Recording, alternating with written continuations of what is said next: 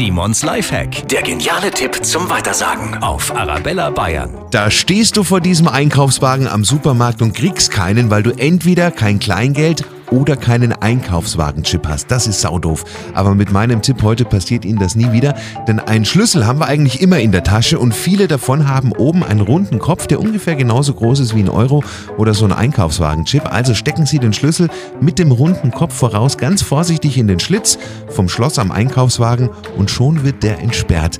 Geht natürlich nur bei Wägen mit einem Schlitz. Wenn die so einen Schieber haben, dann kriegen sie den Schlüssel da nicht rein. Ich habe es ausprobiert, es funktioniert. Video gibt's auf der Arabella Bayern Facebook und Instagram Seite. Simons Lifehack. Jede Woche gibt's einen neuen, auch immer noch mal zum Nachhören auf arabellabayern.de.